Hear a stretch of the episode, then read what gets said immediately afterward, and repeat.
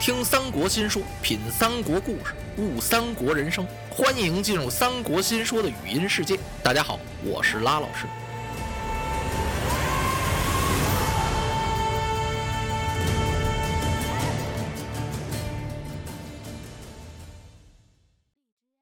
话说周瑜，传令要亲自去取南郡。哎，慢来！老将军程普给拦住了。都督，您不能去打南郡。您得想办法，先把咱们大将甘宁救出来呀！啊，哎呀！周瑜一听，程普说的有理呀，哪能放下甘宁不救，去打南郡呢？可周瑜现在心急如焚呢，他为什么这么着急取南郡呢？嗨，还不是因为跟刘备击掌的那事儿吗？我要是不取南郡，人家刘备有言在先呢。哎，周都督，您要是不取，我可就要取了。您要是打不了南郡，我也要取了。您说周瑜能不着急吗？尤其那儿放着个诸葛亮，人家说取，他可真取啊！我怎么能不打南郡呢？但是现在领兵去打南郡，那夷陵的甘宁可怎么办呢？周瑜真为了难了。就在这时，过来一员大将，谁呀？吕蒙。这个人可了不得。吕蒙这外表长得呀，可特别难看，但是他心里头有秀。他给周瑜出了个主意，都督，我看这么办，咱们急于取南郡，这我们大家都明了。因为都督您已经和刘备击过掌了，可现在咱又不能呢放着甘宁不救。都督您能不能那样派一个人呢，代替您统军去取南郡？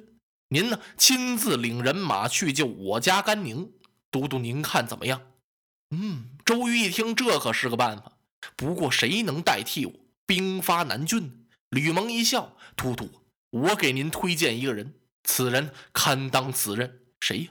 凌统凌公绩，您就让他代替您。没错。”周瑜点点头，他暗挑大指：吕蒙这个人物推荐的好，他把凌统就叫过来了，跟凌统一商量：“你代替我领兵打南郡怎么样？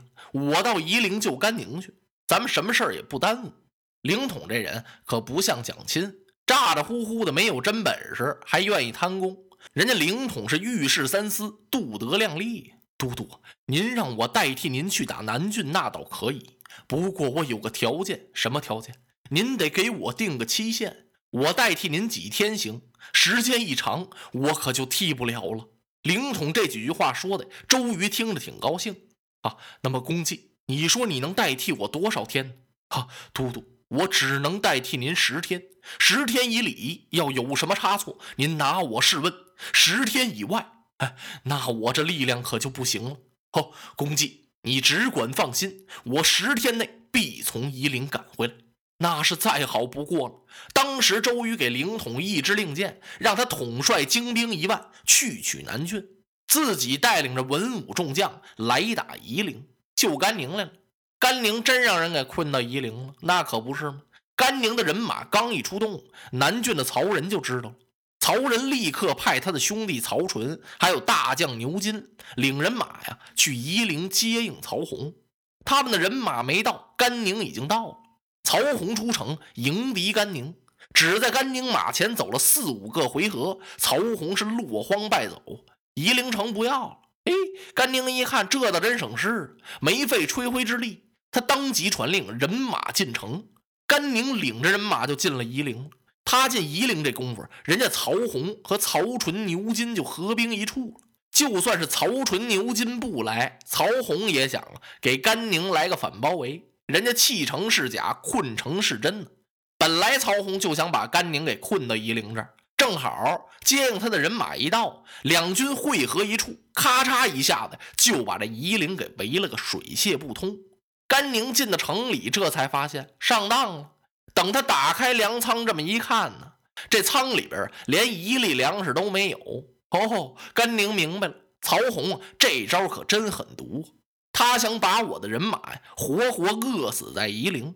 这下甘宁可有点着急了，他急忙率领人马往外冲杀。甘宁是力杀四门，哪门他也杀不出去。曹兵曹将像孤桶似的，就在这夷陵城外这儿孤着你。眼看甘宁这粮食就要绝了，就在这时候，周瑜都督领着人马来了，快到这夷陵地界了。大将吕蒙又给周瑜出了个主意，什么主意？说都督您看，前面那儿有一条岔路。据我所知，这条岔路离南郡很近。如果咱们要在夷陵这儿杀败曹洪，他的败兵非从那儿走不可。您不如在那儿设下一支兵马，就是安排下一哨人马做埋伏，等曹洪从那儿一过，咱们截杀他一下。咱们呢，让士卒多砍一些树，把伐下来的那些树往那小路上那么一横，曹洪的人马过着就困难了。咱们呢，杀的也就方便。周瑜连连点头，他打心里往外赞佩吕蒙。这人想事想的真细，他不是光冲光杀光打仗，而且是很有智谋啊！吕蒙将军，你这个办法想得好。周瑜立刻分出五百精兵来，去伐树，把这小道给查死，然后他带着人马逼近了夷陵。这时候曹洪也得到消息了，把曹洪吓一跳。什么？周瑜亲自领兵来救甘宁？哎呀！他立刻告诉了曹纯和牛金，咱们得格外小心。这周瑜厉害呀！曹纯一听，哎呀，曹洪将军，您这是想哪儿去了？周瑜他也不是什么三头六臂，这次他救甘宁来了，说不定啊，甘宁救不出去，他自己也完了。咱们要是把周瑜、周公瑾生擒活捉，送往许都，交与丞相，啊，我等该是多么大的荣光！他们想的可真不错啊。就在这时候啊，有探马来报说了不得了，几位将军有打周瑜的人马当中杀出一员将来，已经杀进了咱的重围，是直奔夷陵城去了。哎呦！曹洪一听，捉住他呀，捉不住了。这员将飞马抡刀杀过去了。这员将是谁呀？周泰。周泰怎么杀进曹军的重围了呢？他是奉都督周瑜之命去给甘宁送个信儿。周泰杀到城下，告诉甘宁的军校说：“都督来了。”来亲自解救甘将军。今天夜至三更时分，你们呢跟随着甘将军一起往外杀，咱们是里外夹攻，甘将军方能脱险。甘宁听了这个消息，激动的眼泪差点下来。都督亲自来救自己来了，他立刻传令，让所有的军校今天晚上是简装饱食，就少带东西，吃饱喝足了，咱们往外杀。这些军校一听，吃什么呀？粮都快没了。反正将军这么吩咐，那咱就这么准备吧。夜至三更，四处里是炮鼓声震天，一场混战。周瑜带来的这些人马都是生力军，杀得非常勇猛。甘宁这些人马呀，困得也有点急了，拼命往外杀呀。您想，这曹兵能不败吗？败了个稀里哗啦，七零八落呀。最后，曹洪、曹纯、牛金领着一股子残兵，就奔那小道去了。人家吕蒙啊，早就在那小路口那设下埋伏了。好嘛，曹洪他们都由马上掉下来了。这一战叫人家夺去了五六百匹战马。最后，曹洪狼狼狈狈的败回南郡去了。周瑜都督和甘宁合兵一处，甘宁谢过都督搭救之恩。哈，周瑜一笑：“行吧，这话你说哪儿去了？兴霸有难，我焉能不救？”周瑜刚想要出布告安民，吕蒙提醒了。您不能在夷陵这儿耽搁呀！咱们出来几天了，您别忘了，凌统跟您讨现时日。哎呦，周瑜一听可不是吗？他派下一员将在这简单的把这夷陵收拾收拾，自己立刻带着人马翻回南郡，连来带去整九天。一见凌统，凌统乐了：“啊，都督您来的真好，时间掐算的也好，快给您吧。”说着，凌统把兵符令箭交给了周瑜。周瑜就问凌统。啊，公绩说：“我走这几天，这南郡曹仁有什么举动？你跟他打了几仗？”凌统一听，啊，回禀都督，我只和曹仁打了两仗，没分上下。这两天我就看南郡城头是遍插旌旗，看来曹仁一定有什么诡计。嗯，周瑜点点头，他觉得凌统这话说的好啊。兵书上说呀，是增兵减灶。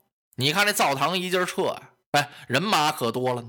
你瞧，现在曹仁在这城头上插旗子呀，说不定他要用什么疑兵之计吧。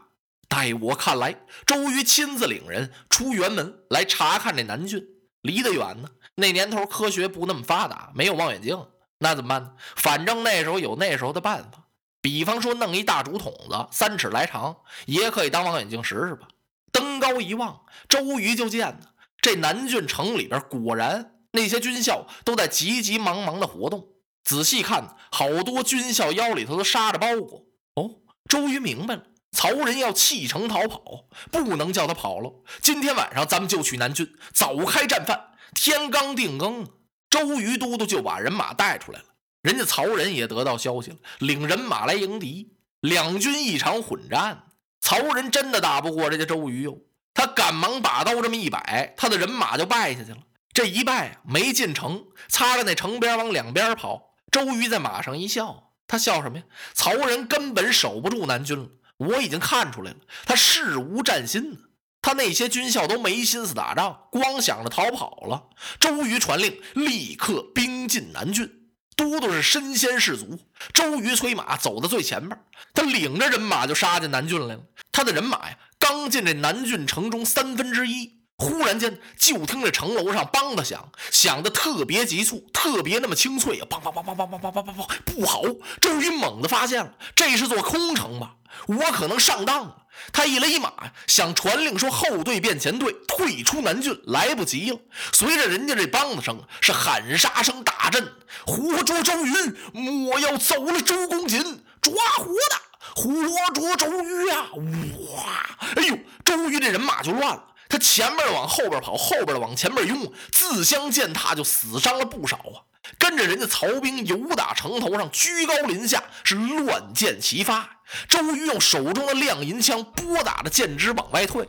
就在这时候，由的西北角飞来一支冷箭，嘎巴噌嗖，好可怜！这一箭正中周瑜的左肋，周都督大叫一声，扑通，咵嚓，是栽下了安桥。